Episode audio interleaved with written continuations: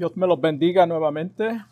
Qué canción más poderosa. Cuando nosotros meditamos en esas palabras de, ese, de esa canción, son palabras que si nosotros fuéramos a vivir verdaderamente lo que se estaba cantando, tuviéramos todos, todos dándole gracias a Dios en los momentos de quebranto, cuando Él viene a nuestras vidas y destruye todas aquellas cosas que Él quiere sacar de nuestra. Y vamos rápidamente a entrar en el mensaje. Damos gracias por la oración, Keila. Y en esta hora vamos a buscar el Salmo capítulo 3, versículo 1 al 8. Dios me los bendiga a los oyentes que van a estar escuchándonos a través de Facebook. Salmo capítulo 3, versículo 1 al 8. La palabra de Dios lee en el nombre del Padre, del Hijo y del Espíritu Santo. Oh Jehová, cuánto se han multiplicado mis adversarios. Muchos son los que se levantan contra mí. Muchos son los que dicen de mí, no hay para él salvación en Dios. Mas tú, Jehová, eres escudo alrededor de mí, mi gloria, y el que levanta mi cabeza. Con mi voz clamé a Jehová, y él me respondió desde su monte santo. Yo me acosté y dormí y desperté, porque Jehová me sustentaba. No temeré a diez, mil, diez millares de gente que pusieran sitio contra mí. Levántate, Jehová, sálvame, Dios mío, porque tú hiciste a todos mis enemigos, tú heriste a todos mis enemigos en la mejilla. Los dientes de los perversos quebrantaste.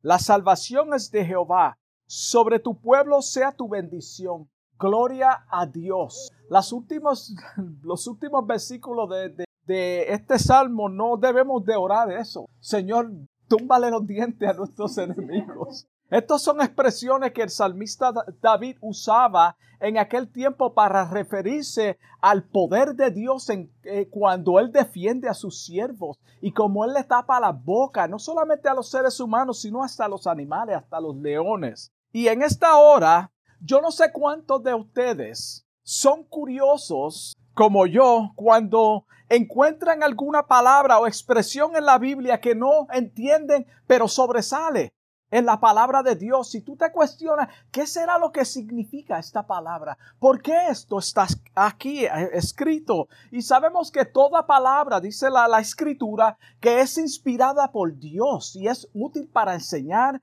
y corregir y y, para ser al hombre sabio. Pues esta es una de estas ocasiones, de las tantas que nos encontramos en la palabra de Dios que a veces nos cuestionamos qué es lo que significará eso.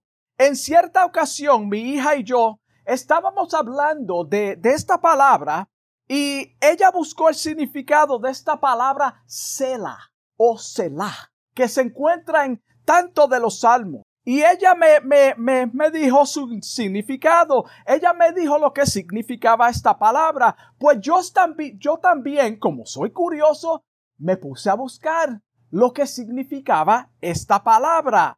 Y encontré tanta información sobre esta palabra, sobre su significado. Lo primero que encontré es que se encuentra en, en, en 71 de los salmos o 71 veces en los Salmos y tres veces en Habacuc. Esa palabra cela. Mira todas las veces que se encuentra en los Salmos y tres veces en Habacuc. Las 71 apariciones en los Salmos ocurren dentro de 39 salmos. Ocurren en 39 de los salmos. En este salmo que acabamos de leer aparece tres veces. Si tú lees los, los, versículos, va a notar que dice Sela tres veces. Esta expresión significa aleluya. Y los comentaristas están en debate en qué significa esta palabra. Algunos le dan otro significado. Pero en el sentido musical, como es el caso de los salmos, se, se, refiere a ese momento donde solo se escuchan los instrumentos y la congregación guarda silencio. Imagínate una congregación completa, repleta, llena de gente cantando y de momento la congregación hace silencio y solamente se escuchan los instrumentos. O las voces cantan a capela y los instrumentos cesan. Imagínate ese escenario. Viceversa. Es un momento de pausar y reflexionar en lo que se está cantando y escuchar la adoración a través de los instrumentos o de las voces que están cantando. Eso es lo que significa la palabra cela en los salmos. Es pausar y reflexionar. Pausa y reflexiona. Y el título de este mensaje es Selah o Sela. Pausa y reflexiona. Gloria a Dios. En nuestro diario vivir o nuestro diario caminar con el Señor, hay momentos de Sela donde es necesario guardar silencio y escuchar la voz de Dios que nos habla a través de los siervos de Dios por su palabra en los mensajes. Necesitamos ese tiempo de quietud donde nosotros tenemos que pausar y escuchar cuando el Señor quiere o estás hablando a nuestros corazones por su palabra. El libro de Eclesiastés, capítulo 3, claramente dice que hay tiempo para todo. Hay tiempo para todo en esta vida. En el versículo 7 está incluido el tiempo de callar. Y yo sé que muchos de los hombres le gusta este versículo porque se lo pueden aplicar a su esposa. Mira lo que dice en Eclesiastes en este versículo 7 de este capítulo 3. Hay un tiempo de callar. Gloria a Dios. Cuando estamos atravesando por momentos de pruebas y angustias, sabemos por experiencia propia que nos turbamos, nosotros nos turbamos cuando estamos pasando por el proceso de Dios. Por eso yo me refería a la canción que estábamos cantando. Nos turbamos y hasta dudamos de Dios. ¿Cuántas veces nosotros estamos en una situación difícil o atravesando por ese momento donde Dios nos pone, Dios nos pone en situaciones para quebrantarnos, para que nosotros entendamos que Él está obrando en nuestras vidas. Él nos está incomodando. En esos momentos de ansiedad, queremos escondernos y meternos en una cueva como lo hizo Elías y estar a solas o alejado de las amenazas y los conflictos. Y en estos tiempos que estamos viviendo, ¿Cuántas personas se encuentran en esta situación con todo lo que está aconteciendo mundialmente? Es importante que hagamos una pausa y reflexionemos cuando estemos en este valle de incertidumbre para, para no hundirnos en la ansiedad. Ansiedad no es otra cosa que lo que se conoce en inglés como depressed, deprimido, cuando decimos esa palabra. Con esto no estoy diciendo que dejes de orar o dejes de leer la Biblia. No. Ahí es donde tenemos que intensificar la oración el ayuno y la lectura de la palabra de Dios. No es que uno se tire para atrás y no haga nada, porque en el mensaje me dijeron que es un momento de pausar y reflexionar. No voy a hacer nada, no voy a congregarme, no voy a orar porque estoy pausando y reflexionando. Eso no es lo que estamos diciendo. Es del diario vivir es de tomar ese momento de encontrarte a solas con Dios cuando tú estás en una situación donde tú no sabes dónde ocurrir. La Biblia claramente dice en Primera de Tesalonicenses, capítulo 5, versículo 17, orad sin cesar. Y esto incluye momentos donde tú no sientes hacerlo. Y esto suena una contradicción, pero no lo es, porque acuérdate que el Espíritu Santo es quien intercede por nosotros porque nosotros no sabemos cómo pedir. Eso es lo que dice la palabra de Dios. So tenemos que buscar esa energía o esa energía no, ese ese el Espíritu Santo que nos dirija en esos momentos de ansiedad. Jesucristo en su humanidad tuvo muchos momentos donde hizo una pausa de sus actividades diarias y pasaba tiempo a solas con el Padre. Él tomó mucho tiempo en esto. Él pasó mucho tiempo a solas con el Padre, donde pausó de su diario trabajo de, de, aquí en la tierra. El más que sobresale para mí es cuando Jesús se retiró como de costumbre. E en esta ocasión lo vemos en el monte de los olivos junto a sus discípulos. Él tuvo un momento, cela, pausa de reflexión. Él, al igual que ellos, necesitaban tener un momento a solas con Dios, con el Padre. Muchos dicen que la soledad es la peor compañía. ¿Cuántas veces hemos escuchado eso? La soledad es la peor compañía. Sin embargo, cada hombre y cada mujer necesitamos estar a solas con Dios. Necesitamos ese momento de pausa en todo lo que estamos haciendo, aún del trabajo. No que faltes al trabajo, tampoco estoy diciendo eso. Jesús dijo en Mateo 6, 6, mas tú cuando ores, entra en tu aposento y cerrada la puerta. Ora a tu Padre que está en secreto. Y tu Padre que ve en los secretos te recompensará en público. Eso es un momento de quietud. En Lucas 22, 41, refiriéndose a Cristo, dice, y se apartó de ellos a distancia como de un tiro de piedra, y puesto de rodillas, oró.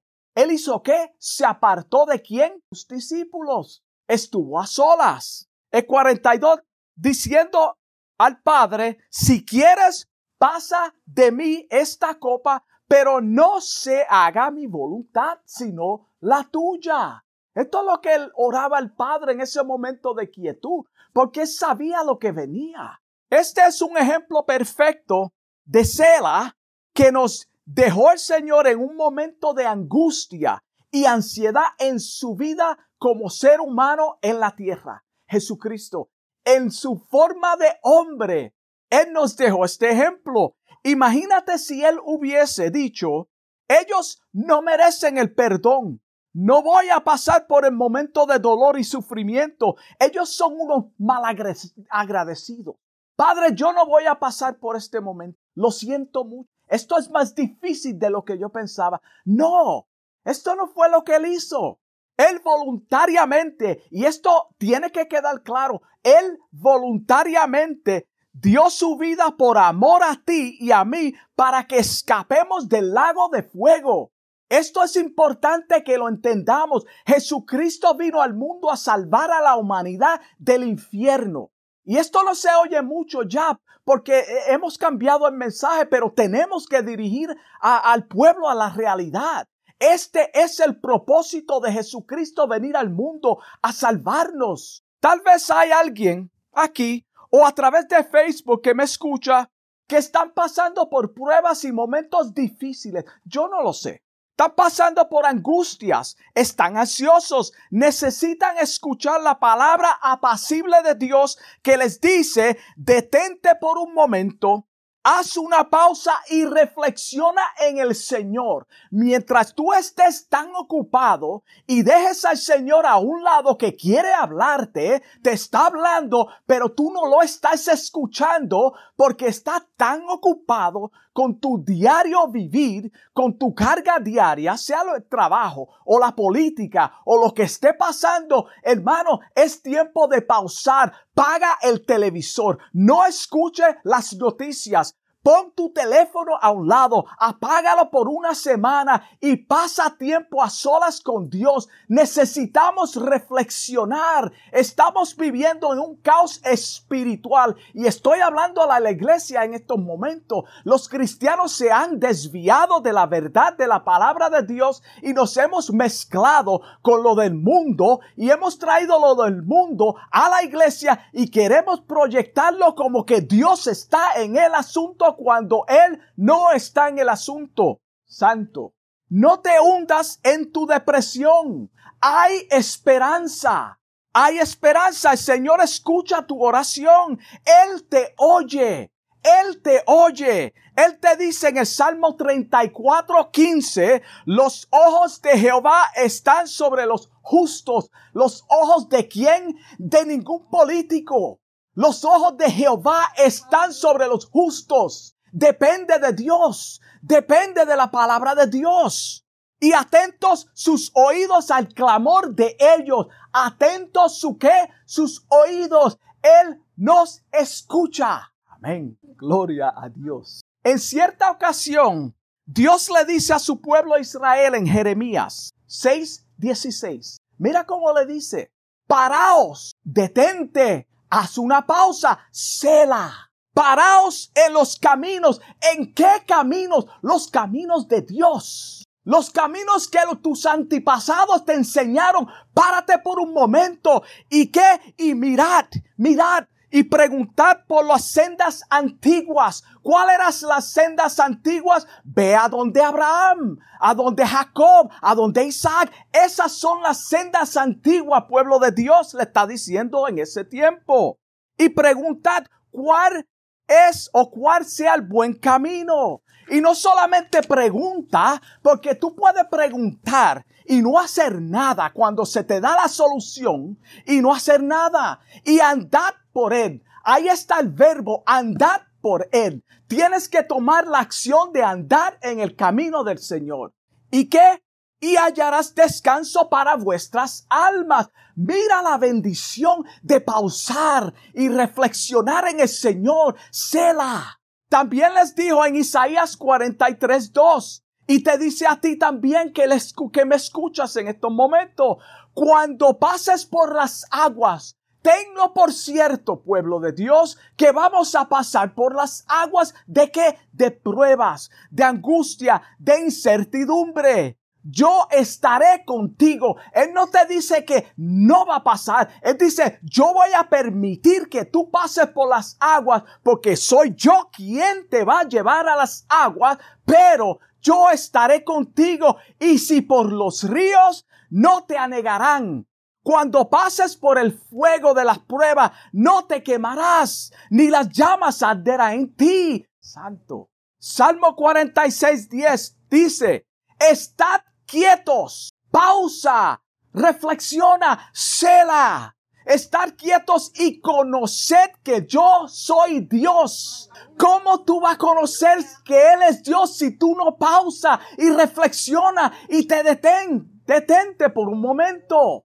Él nos ha prometido en Mateo 28, 20 que estará con nosotros todos los días hasta el fin del mundo. Hermano, Él no te abandona.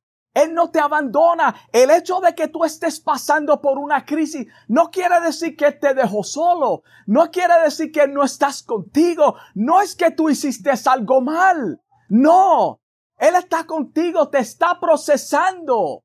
El Señor es más grande que tu enfermedad, más grande que tu divorcio, más grande que tu adicción, no importando cuál sea la condición que hay. Nada es imposible para Él, absolutamente nada. Él te dice en Lucas 18, 27, te dice, no yo, lo que es imposible para los hombres, lo que es imposible para los hombres es posible para Dios.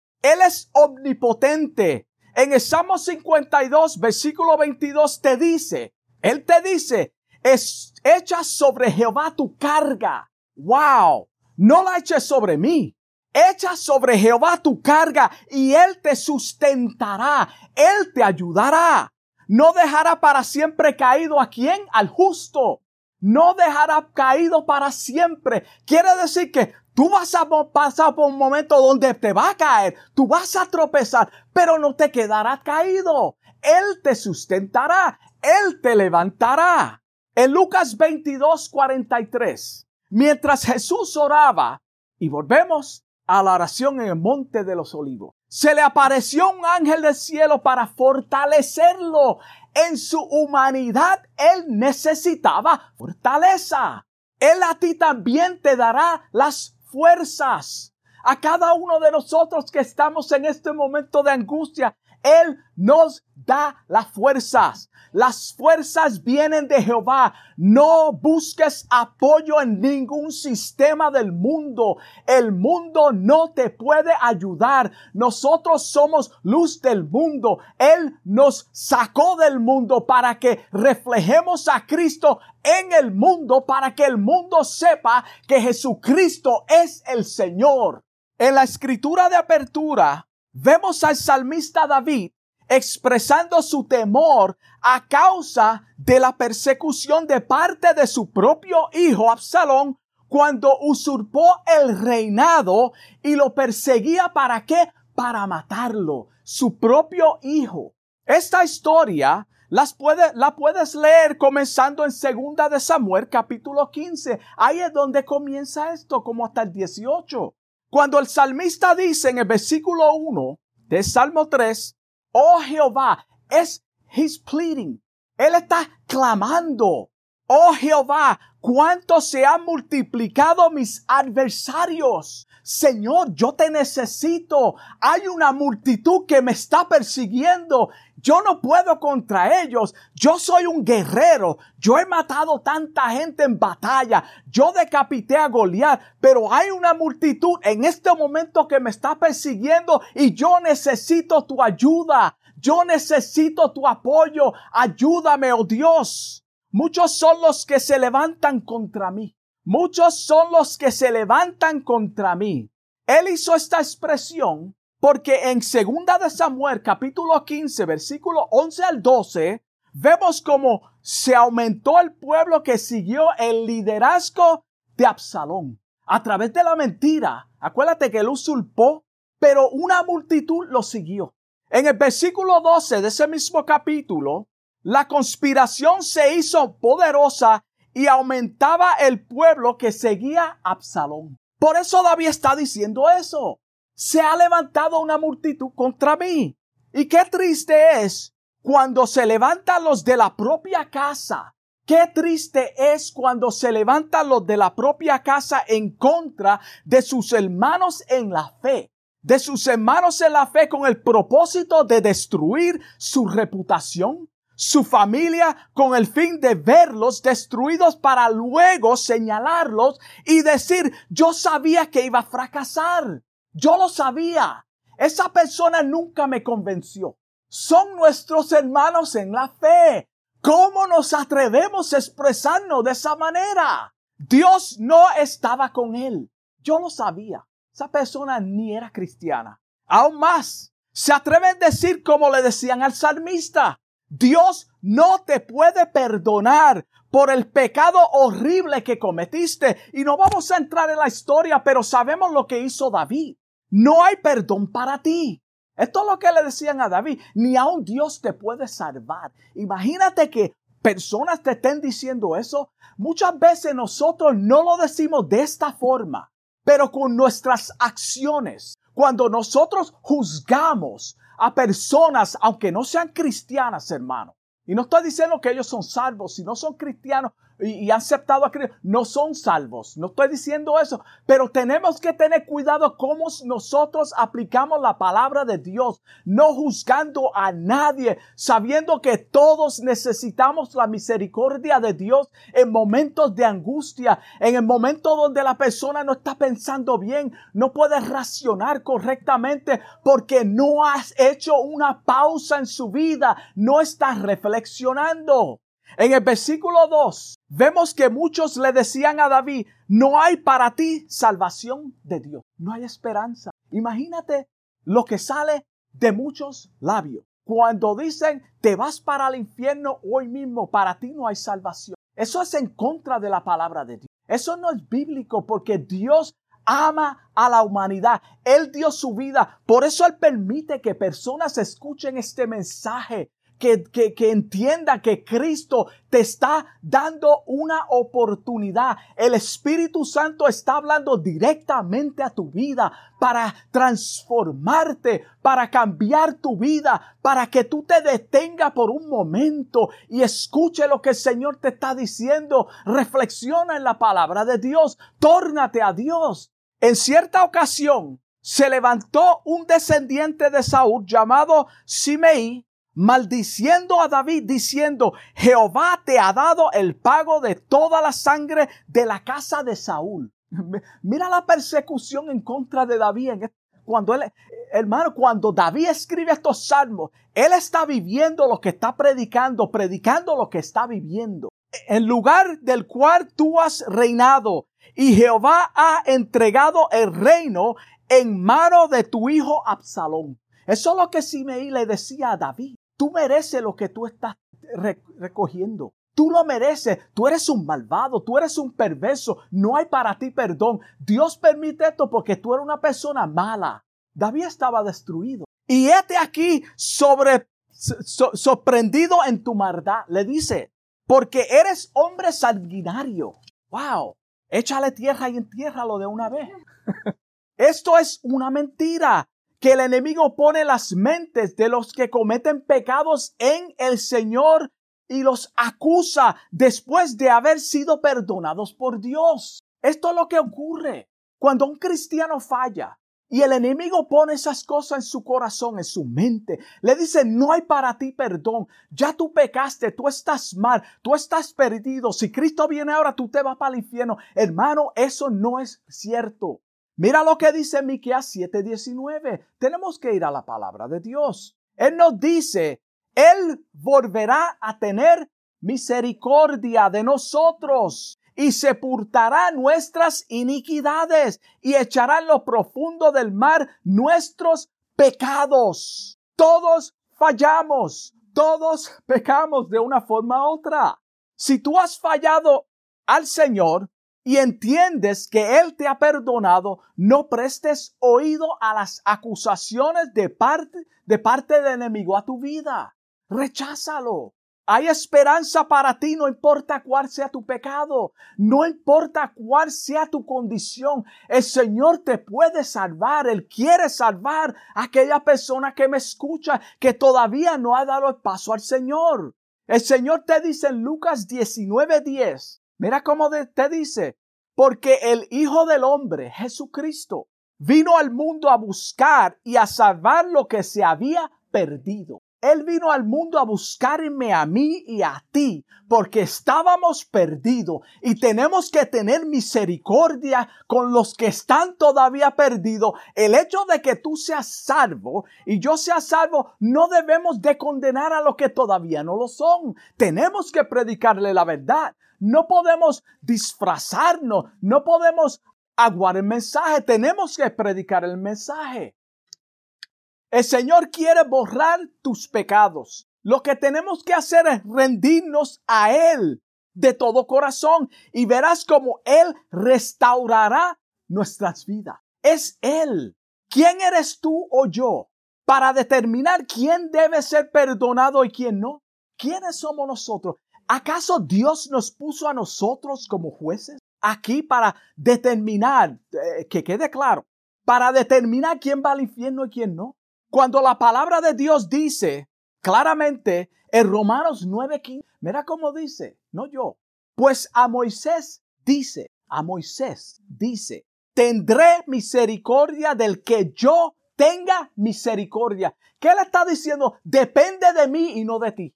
Échate tú a un lado porque esto es mío. Yo soy quien creó el mundo. Yo soy el Dios del mundo. Yo soy Jehová. Yo soy el que soy. Y me compadeceré. Hermano, estas son palabras fuertes. Me compadeceré del que yo me compadezca. Esto es Jehová hablando. Así que no depende del que quiere ni del que corre, sino de Dios que tiene misericordia. Tú no te puedes salvar por tu propia cuenta lo que está diciendo. Dios es quien llama al hombre. Dios es quien trae al hombre a través de las escrituras, a través del mensaje cuando el Espíritu Santo hace en el corazón del hombre un efecto positivo. Responde a la palabra de Dios y Dios lo salva. Tú no puedes ganarte la salvación. No se compra. Cuando venga ese momento o esa voz mentirosa tu corazón a través de una persona malintencionada, como lo fue en el caso de David, que venía con estas noticias, él pausó y reflexionó. Si tú ves los primeros versículos, él está diciendo Señor, él está presentando su caso al Señor. Vemos la angustia, pero reflexionó en las grandezas del Señor. Él tomó ese momento de reflexión, él pausó después de esos dos versículos y recapacitó. Mira cómo dijo en, en, en, en su angustia en el versículo 3. Mas tú, ahí está la pausa. Ahí es donde viene la reflexión de Dios. Mas tú, Jehová, eres escudo alrededor de mí. Yo tengo este problema, no lo estoy negando, me están matando, tengo miedo, pero tú eres escudo alrededor de mí. Mi gloria, el que levanta mi cabeza. Mi gloria, el que levanta mi cabeza. David usó una, analogía muy conocida como guerrero que era. El escudo.